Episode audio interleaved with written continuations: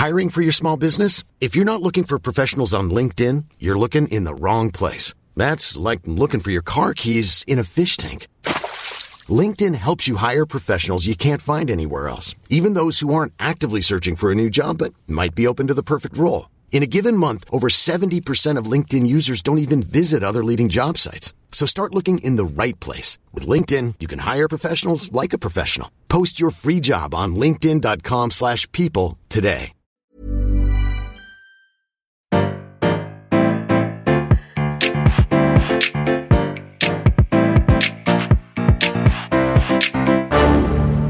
Bonjour, vous avez choisi la réponse D. Mais d'abord, écoutez la question.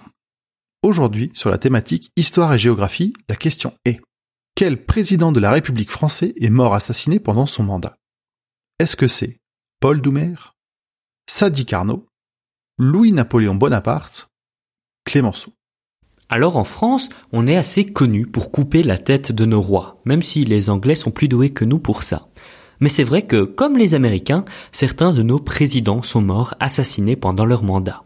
Alors ce n'est pas le cas de Louis-Napoléon Bonaparte. Sa caractéristique à lui, c'est d'être le seul président de la Seconde République.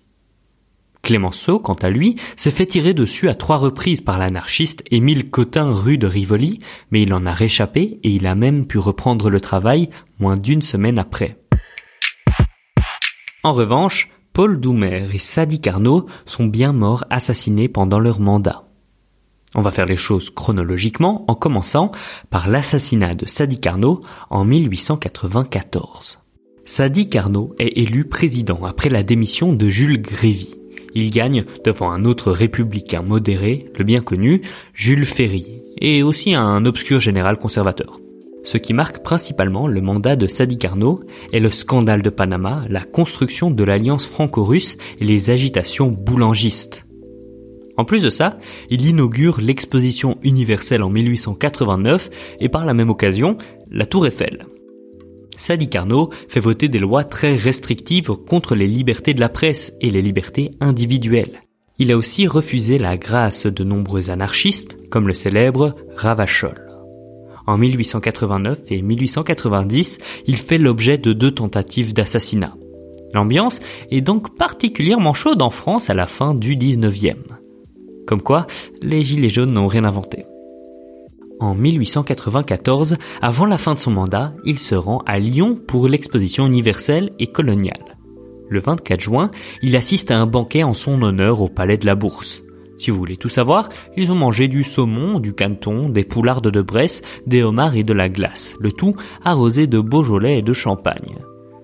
À 21h, le ventre bien plein, il quitte le banquet pour se rendre au théâtre. Il prend une sortie dérobée et monte dans un landau. Enfin, pas pour un enfant, hein, mais ça a juste un carrosse ouvert. Avec lui, il y a le maire de Lyon. Un quart d'heure après son départ, alors que la foule l'acclame, Sante Geromino Casiero, un boulanger italien, saute sur le marchepied et poignarde au foie le président. Les autres passagers de la voiture ne comprennent pas ce qui se passe avant que le président prononce ces mots ⁇ Je suis blessé ⁇ Le maire de Lyon, qui par ailleurs est médecin, essaye de sauver le président pendant que le cortège présidentiel fait demi-tour et fonce ventre à terre vers la préfecture. Mais Sadi Carnot meurt quelques heures plus tard, à minuit 40. Les anarchistes et la gauche lyonnaise sont interrogés pour démontrer que Caserio n'a pas agi seul. Il déclare lors de son procès En un mot, nous devons faire notre possible pour détruire la bourgeoisie et les gouvernements. Vous qui êtes les représentants de la société bourgeoise, si vous voulez ma tête, prenez-la. Il est tristement pris au mot puisqu'il est guillotiné à Lyon le 16 août 1894 en criant Courage les amis, vive l'anarchie. Après de violentes émeutes anti-italiennes à Paris, la mort du président entraînera l'instauration de lois scélérates contre les libertés de la presse et les libertés publiques. Elles serviront surtout à la répression des anarchistes et des socialistes et depuis ce fameux 24 juin 1894, au 21 rue de la République dans le centre de Lyon, une dalle rouge au sol marque le lieu de l'attentat. Faisons maintenant un bond dans l'histoire. Nous sommes dans les années 1930, dans l'entre-deux-guerres et la Grande Dépression. Là encore, l'ambiance dans le monde est assez troublée par la montée du fascisme européen, cette fois-ci. Paul Doumer, membre du parti radical, est un homme aimé et respecté.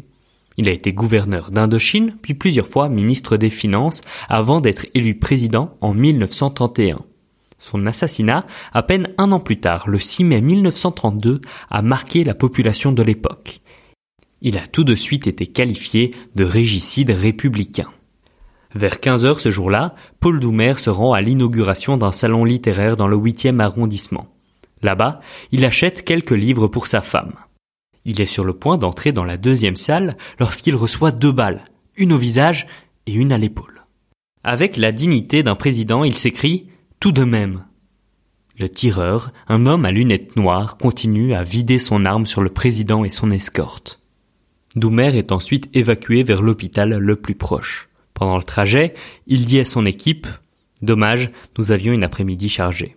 Comme quoi, on peut être mourant et avoir de l'humour. Son décès est prononcé dans la nuit pendant une intervention chirurgicale. Le tireur, un russe blanc du nom de Paul Gorgoulov, est le fondateur et le seul membre d'un parti fasciste russe. Pendant son interrogatoire, il affirme avoir voulu tuer le président pour sauver la Russie du bolchevisme. Paul Gorgoulov semble psychologiquement instable et sujet à des délires mystico-patriotiques. Pendant le procès qui s'ouvre le 26 juillet 1932, ses avocats plaident la folie. Il est tout de même condamné à mort le jour suivant et guillotiné le 14 septembre à la prison de la santé devant plus de 3000 personnes.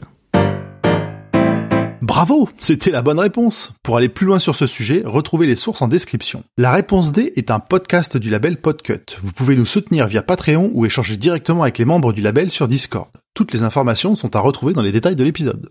À demain pour une nouvelle question sur la thématique ciné-série.